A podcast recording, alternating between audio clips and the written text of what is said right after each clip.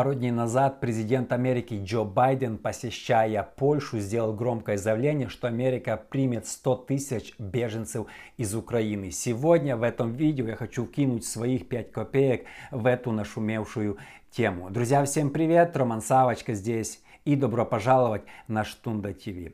Смотрите, спустя целый месяц Америка в конце концов то сделала заявление, что они примут 100 тысяч беженцев из Украины. Целый месяц они что-то там мусолили и решили, что они в конце концов то примут беженцев. Когда дело касалось Афганистана, там не то, что в считанные дни, в считанные часы американцы послали свои же самолеты и перевозили массово людей на американские базы. Но когда дело касается Украины, то мы видим 30 дней, там что-то они решали. И то еще неизвестно, когда этот закон вступит в силу. Кстати, я считаю, что Америка обязана помогать Украине в первую очередь. Ну хотя бы потому, что они подписали Будапештский э, меморандум, которые никто не хочет исполнять.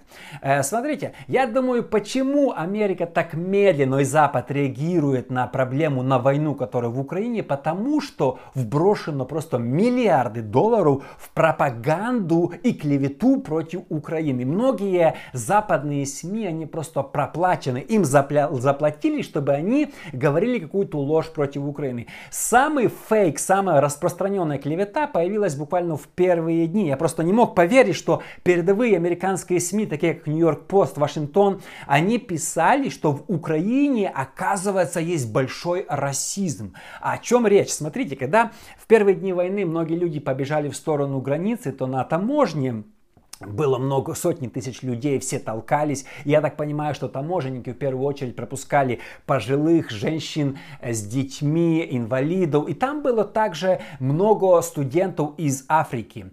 И их, как, из-за того, что они были молодыми, там 22-25 лет молодым парням, была какая-то очередь. И потом все-таки, когда они через день пересекли границу, их уже ожидали некоторые проплаченные СМИ. И давай рассказывать, какой в Украине сильный расизм. Когда я просто читал читал эти статьи, я не мог поверить своим глазам, что во время войны, когда погибают люди, то этим изданием нечем заняться, как рассказывать про расизм и просто закрывать глаза на то, что э, э, э, женщины, дети, старики погибают, бомбы летят на роддомы и мирное население гибнет. А но они рассказывали про выгодную для себя тему. Я думаю, это сделано специально, чтобы настроить Запад против Украины. Ну, смотрите дальше. Возьмут по, по информации CNN 100 тысяч. CNN э, говорит, что сейчас Украину пересекло больше 3,5 миллиона беженцев на запад. Возьму 100 тысяч, это 3%. А меня вот интересно, мне по какому критерию они будут выбирать, кого взять, а кого нет. Я вообще считаю, мое мнение, что в первую очередь должны брать именно евангельских христиан, если они захотят переехать или быть беженцами, таких как баптисты, пятидесятники, харизматы. Почему? Потому что евангельские христиане это номер одна цель преследования, как и в Советском Союзе, так и сейчас. Я уже снимал видео о том, как дней пять назад в Мелитополе просто среди бела дня похитили евангельского пастора. И до сих пор, насколько я знаю, не отпустили. Потому что, знаете, вот евангельские христиане, они всегда какие-то американские шпионы, какие-то западные проплаченные эти, они всегда против. Э, если вспомнить историю, например, того же Ивана Воронаева расстреляли, но у него статья была не просто его расстреляли за то, что он проповедовал. Нет, статья была «Американский шпион». И много было, знаете, именно когда осуждали многих христиан, статья была «Американский шпион». То есть христиан, евангельских христиан просто часто ненавидят. Я считаю, что пасторов и евангельских христиан нужно дать в первую, в первую очередь. Э, смотрите, но э, CNN пишет, я не знаю, откуда они взяли эту информацию, говорили это Байден или они сами придумали, кому будет предоставлена очередь. Я прочитаю по-английски. There will be an emphasis on protecting the most vulnerable among the refugee population, including members of LGBTQ community, those with medical needs, journalists and third country nationals. Смотрите, кого CNN говорит будут брать в первую очередь беженцев. LGBTQ, сколько их там в Украине есть, я не знаю, им первоочередная. Смотрите, какая дискриминация по-настоящему. Если ты нормальный, ты стрейт, тебя нельзя, а вот если ты вот это, LGBTQ, все, тебе зеленая дорога. Э, но medical needs, людям, которые нуждаются в медицине, нормально, журналисты. Здесь я не вижу, кстати, пастору, евангельских христиан не вижу. И third country nationals. Это, это вообще не понимаю, что, о чем здесь идет речь. Понимаете? Они говорят, что будут брать беженцев из Украины, но приоритет будет отдаваться не украинцам. Те люди, которые жили в Украине, но не являются украинцами. Парадокс и маразм, просто понимаете. То есть кто это вообще придумал? Я надеюсь, что CNN это выдумала, что так не будет, что это все-таки здравый смысл победит и будут брать э, э, нормальных людей и давать им, ну кто захочет, давать им право быть беженцем в Соединенные Штаты. Э, смотрите, это уже, кстати, четвертая массовая эмиграция за последних 100 лет. Первая массовая эмиграция была ровно 100 лет назад, после Первой мировой войны до Второй мировой войны, когда многие люди из Украины уезжали. Кстати, моя, моя, баб, моя прабабушка уехала в Канаду, многие уезжали в Америку, и мой дедушка тогда тоже ехал с ней, но не хватило денег на, на билет, его вернули назад, сказали, мы тебя вызовем, потом началась война, и он не поехал. Представьте, если мой дедушка уехал, я бы тоже мог жить в Канаде или в Америке и быть таким же популярным, как Джордж Давидюк. Да?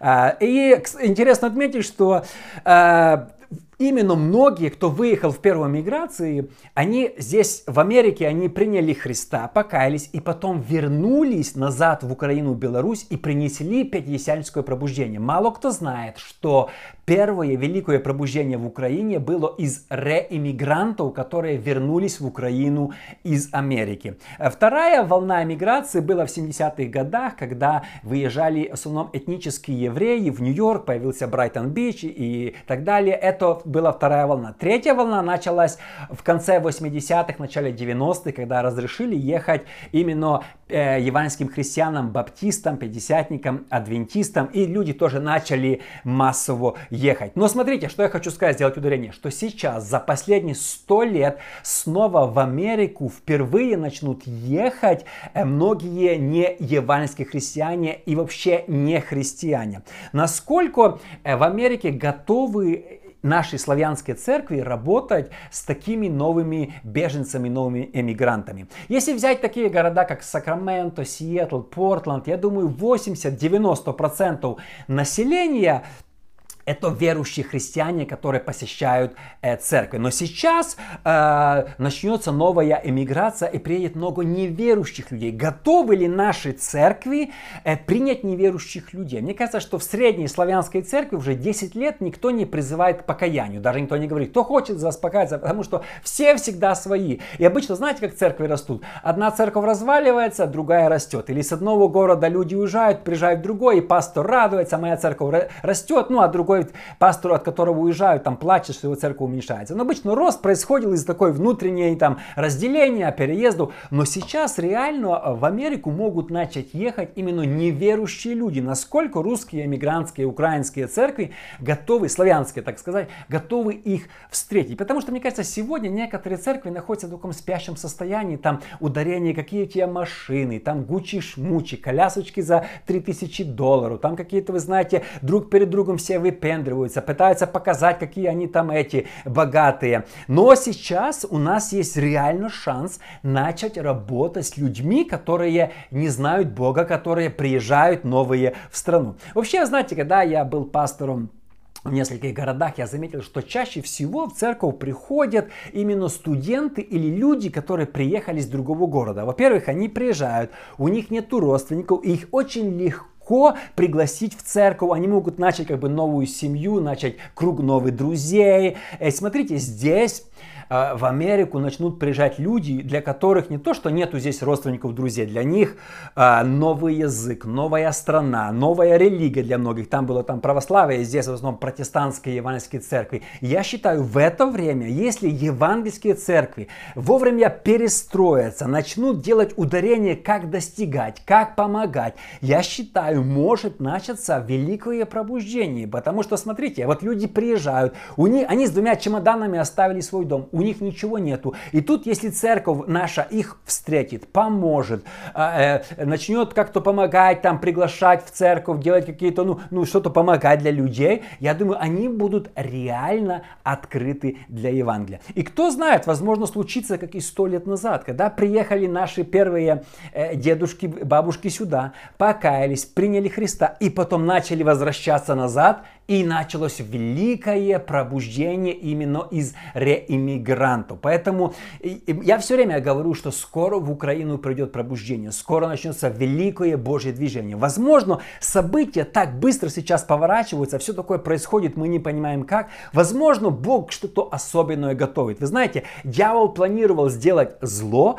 а Бог делает добро. Из проклятия в благословение. Поэтому все события, которые происходят, я просто уверен, что Бог перед перевернет их на добро. Поэтому мы должны готовиться к пробуждению, пробуждению в Америке и пробуждению в Украине и пробуждению по всему миру, потому что наш Бог великий, Бог всемогущий, и если мы будем проповедовать Его Евангелие, пробуждение обязательно придет. Друзья, спасибо огромное, что вы смотрите мой проект Штунда ТВ. Напомню еще раз, если вы не подписаны на мой YouTube, обязательно подпишитесь. Спасибо всем огромное. Увидимся с вами в следующий раз.